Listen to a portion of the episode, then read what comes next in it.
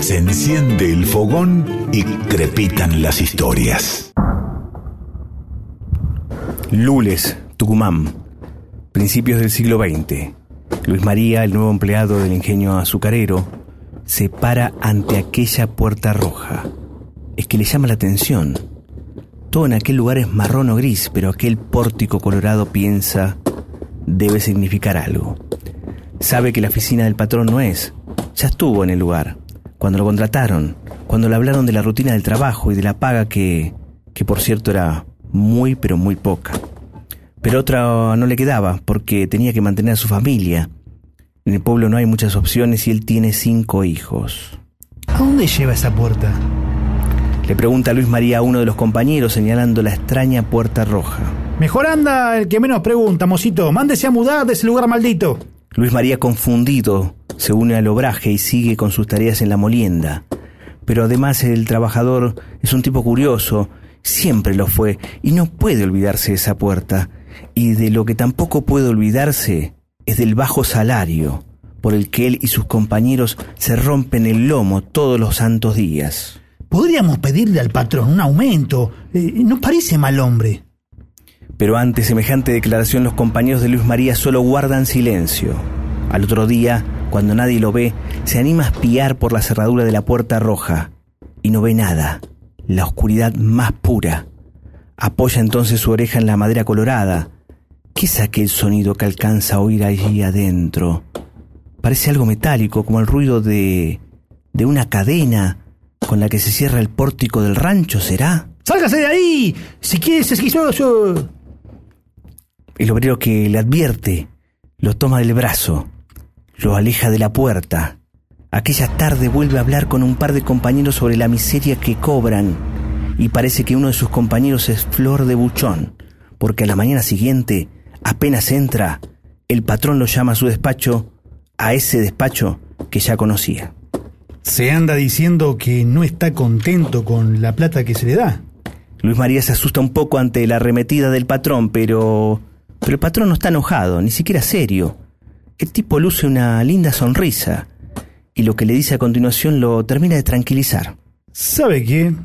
Tiene razón. Y usted, por animarse a decirlo, tiene más derecho que nadie a recibir un pago extra. Sí, eh, venga Luis, sígame.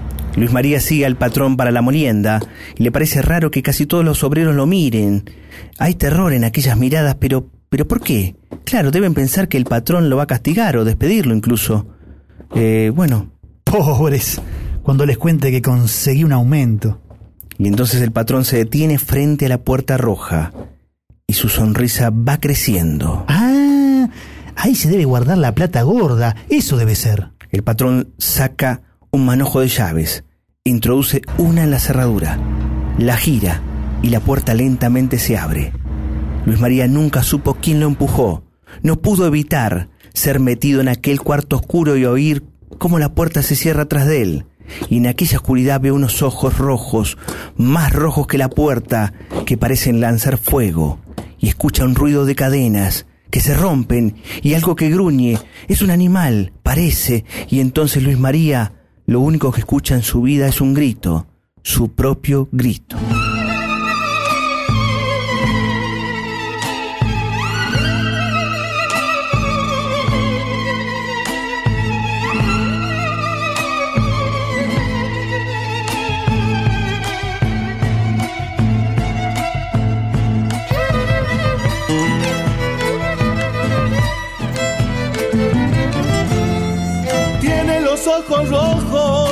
Arrastrando cadenas. Dicen que un alma en pena es la que con él se cruza.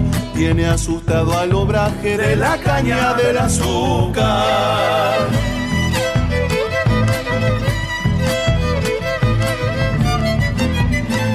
Cuando la noche sin luna pinta en el campo de negro, el diablo se vuelve perro para llevarse un obrero nadie puede explicarlo, todo se vuelve un misterio.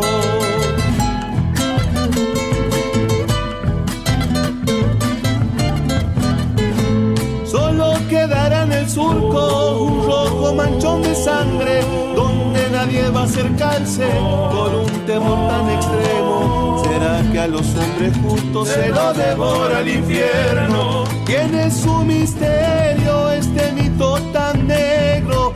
El perro del diablo lleva un hombre bueno que dijo en el pueblo que es injusto su sueldo.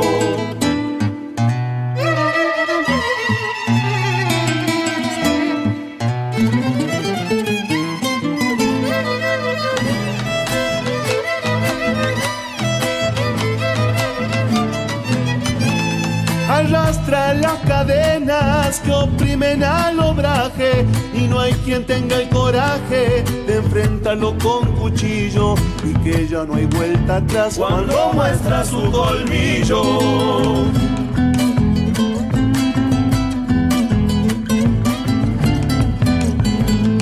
Cuando no hay ruido de zafra, tampoco hay rumor de muerte.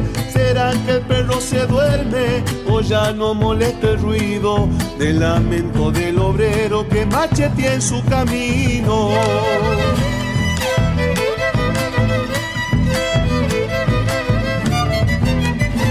Son contadas las personas a las que el perro no ataca. Tiene la esencia de perro, no muerde al dueño de casa.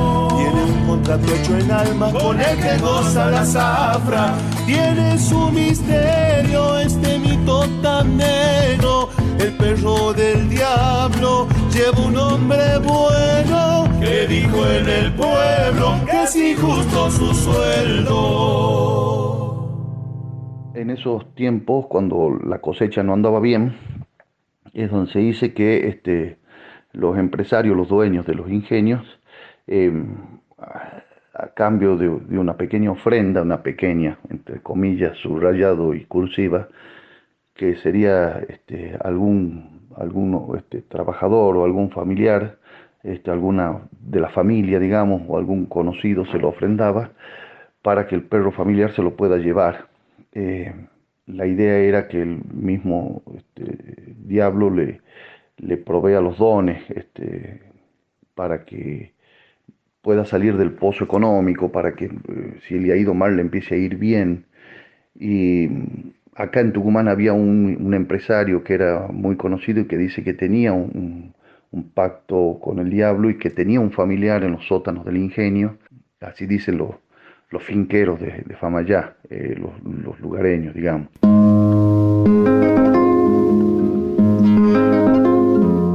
De fábula. Cuentan que cuentan que le contaron. Y escuchábamos El familiar, el perro familiar, por Renzo Díaz, cantautor oriundo de la ciudad de San Pablo, Tucumán, muy cerca del ingenio Lules, que hablaba justamente del relato de ese ingenio Lubles. En este caso, con varios músicos, con violines, guitarras, bajo y bombo, interpretan este tema, cuyo autor es David Argañarás, cuyo texto se basa justamente en la leyenda del familiar. De también la leyenda que nos habló justamente el folclorista Nono Caranza Zabalía. Él es miembro justamente de la Academia Nacional del Folclore y autor del sitio del folclore del norte.com. Él nos contaba justamente este mito del familiar eh, que según el mito es una especie de perro, ¿no? Eh, estamos con Guillermo Barrantes, especialista en mitos, escritor. Yo soy Diego Ruiz Díaz y vamos a encarar esto del familiar. ¿Es un perro o no es un perro? ¿Qué tal, Diego? ¿Cómo va? Eh, es un perro, ¿no? Pero no, no un perro cualquiera. Este, hay historias, hay mitos, leyendas de perros diabólicos, monstruosos por todo el mundo. la historia del familiar nos remite un poco a, al cancerbero, ¿no? A este perro que es una especie de, portero de la puerta del infierno, ¿no? Que según algunas versiones tiene tres cabezas, otras hablan de decenas de cabezas, ¿no? Pero, pero el cáncerbero eh, es como el abanderado de los perros demoníacos, ¿sí? Y, el familiar, específicamente el, nuestro, ¿no? El que, hemos escuchado recién en el relato y en, este, en los testimonios, eh, es un perro eh, que tiene también que ver con el demonio, eh, porque esta leyenda nace a mediados del siglo XIX em, y tiene que ver con esto, ¿no? con un, un pacto que hace el dueño de un ingenio azucarero. ¿sí? Exactamente, los ingenios azucareros, bueno, justamente Tucumán, lugar elegido, ¿no? Para una industria que comienza en 1850 con más de 70 precarios ingenios y que luego, una vez que llega el ferrocarril, en 1866 a Tucumán, posibilitó la llegada de la maquinaria y el cierre de la mitad de ellos, o sea, quedaron 35 más o menos, ¿no? A principios del siglo XX se mantuvo bastante constante las plantas y los obreros, la cantidad de obreros y las plantas que hubo, hasta que, bueno, después también hubo un problema en 1960, donde bueno, la industria que ocupaba hasta ese momento 50.000 personas queda prácticamente diezmada, ¿no? menos de la mitad. Y eso también lo vamos a escuchar por parte de un historiador, pero antes que escuchemos al historiador, que es Oscar Pavetti, historiador de la Universidad Nacional de Tucumán, hablarnos justamente de los ingenios, claro, tenemos que hablar justamente de esto, ¿no? los obreros conflictivos, ¿no?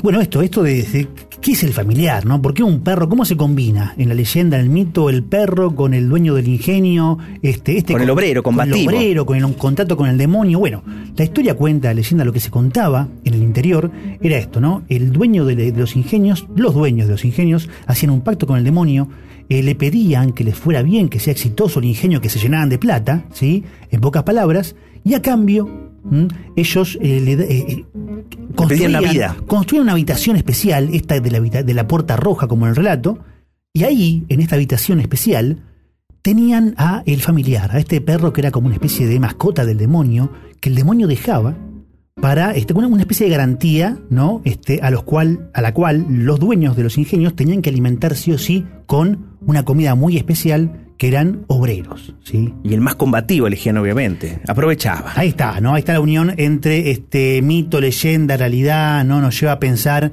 en que les convenía, ¿no? A los jefes, a los dueños de estos ingenios, que desapareciera, ¿no? De una forma mítica.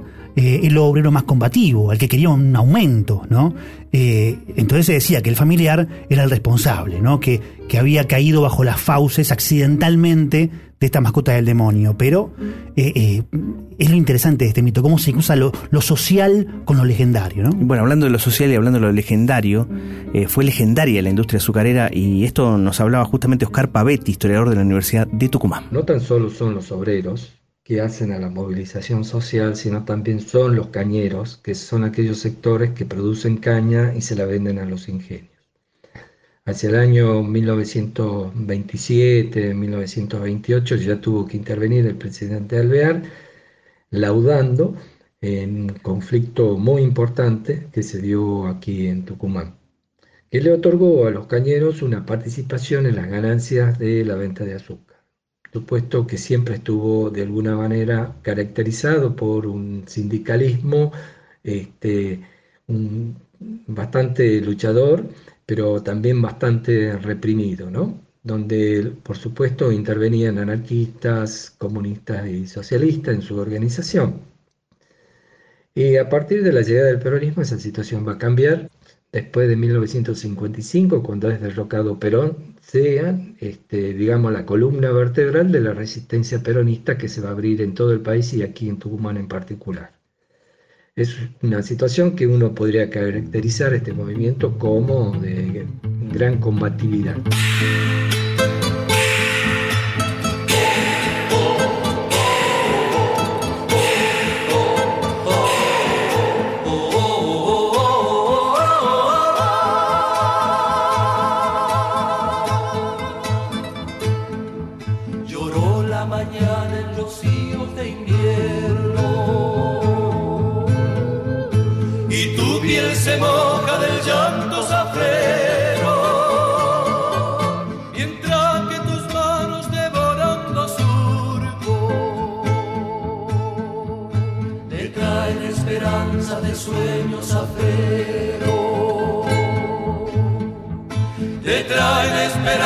De sueños abrero.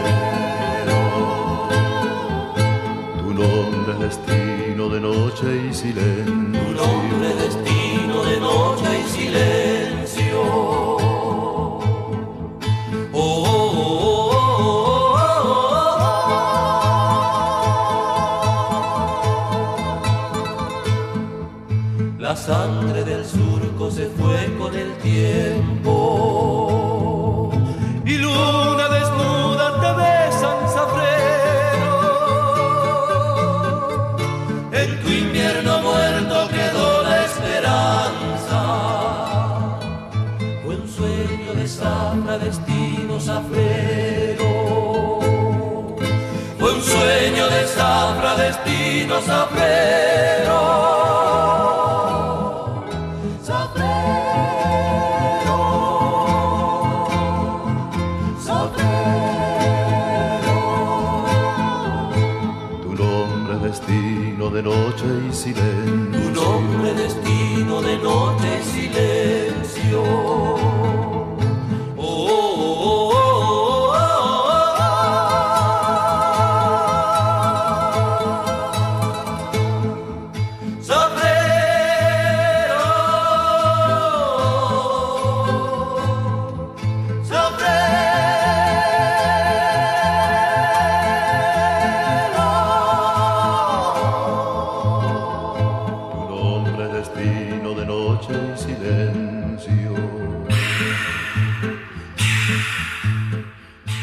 Escuchábamos a los Tucutucu con Zafrero. Son muchos tucumanos por nacimiento, ¿no? Por opción que han elegido el tema de la zafra y sus obreros para estas zambas, estas vidalas.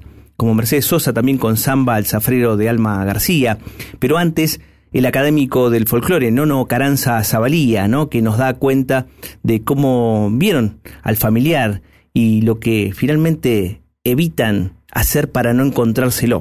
Se produce este, principalmente durante la zafra, que durante la cosecha de la caña de azúcar, que dura el invierno, más o menos termina aproximadamente en septiembre, en octubre, sea que es eh, en, la, época fría de Tucumán.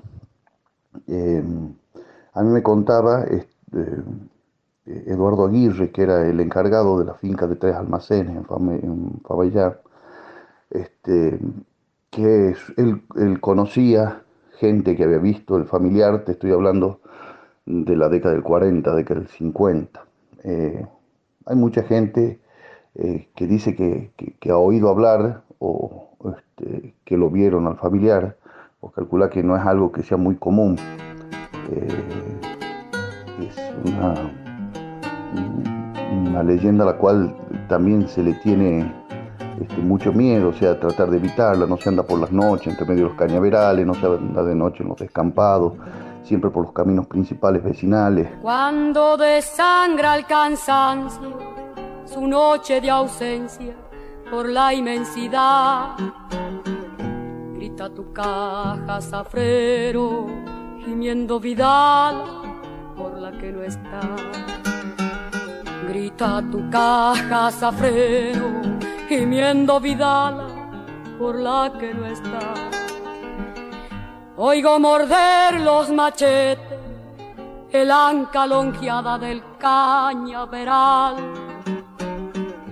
Así te muerde la escarcha y aquella nostalgia en la soledad.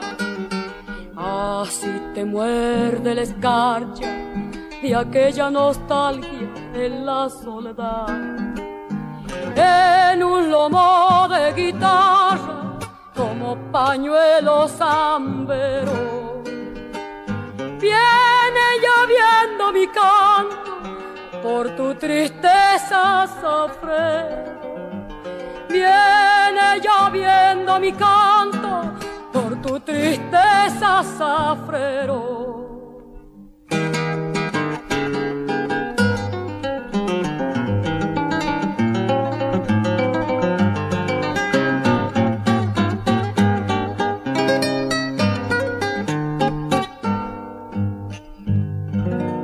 Canta un llamear de malojas, el agrio misterio de tu desazón. Quieto manchón de trapiche, me aprieta en el pecho tu sueño de sol. Quieto manchón de trapiche, me aprieta en el pecho tu sueño de sol. Duerme la luna en el surco, el alba la espera nublada de alcohol. Vuelve emponchada de frío tu vida zafrero, la caña secó. Vuelve emponchada de frío, tu vida zafrero, la caña secó. En un lomo de guitarra, como pañuelo zambero. Viene lloviendo mi canto por tu tristeza. Viene lloviendo mi canto por tu tristeza. Los dueños de los ingenios era gente de aquí, de la zona. Obviamente este, se incorporaron algunos extranjeros, pero que se fueron radicando aquí en la provincia y vieron la posibilidad, la oportunidad de buenas ganancias con el azúcar y, se establecieron este, franceses. Este, hay un ejemplo de un ingenio que tiene que ver con, con los ingleses, que se llama casualmente La Corona, así se llama el ingenio, ¿no? Este, pero en general todos fueron capitales de acá, locales o de algunos extranjeros que pudieron traer sus capitales. Y así se desarrolló toda una, una sociedad del azúcar, donde obviamente cuando llega el peronismo en la década del 40, la caracterización como oligarquía azucarera queda bastante despejada y muy clara, ¿no? Y esa oligarquía ligada a los nombres tradicionales de las élites tucumanas van a, van a seguir siendo este, hasta la década del 60. Escuchábamos nuevamente al historiador de la Universidad Nacional de Tucumán, Oscar Pavetti, contándonos de la industria azucarera. Y así como Mercedes Sosa, ¿no? Este, la escuchábamos cantar eh, acerca del sufrir del zafrero. Eh, el mito del familiar parece cantarle también a, él, ¿no? Eh, al obrero, al zafrero, al que sufre. Y, por eso creo que el mito continúa vivo. Lejos de ser un resabio o supervivencia del pasado, el mito del familiar es una manifestación popular que, que además de contar una historia, parece expresar la violencia con la cual se impusieron las relaciones laborales durante la época de los ingenios, ¿no? Exactamente, exactamente. Habla justamente de eso, ¿no? De las relaciones laborales, del obrero que finalmente decide combatir un poco esa situación tan difícil, ¿no? Este, del cual, bueno, sufría y vivía, ¿no? A diario. Pero nos vamos hasta la semana que viene con Samba del Familiar, un instrumental justamente de Rolando El Chivo Valladares y José Antonio Moreno, que también firmaron otro tema a otro mito que ya tratamos, que es la telecita. Pero bueno, hasta la semana que viene. Hasta la semana que viene.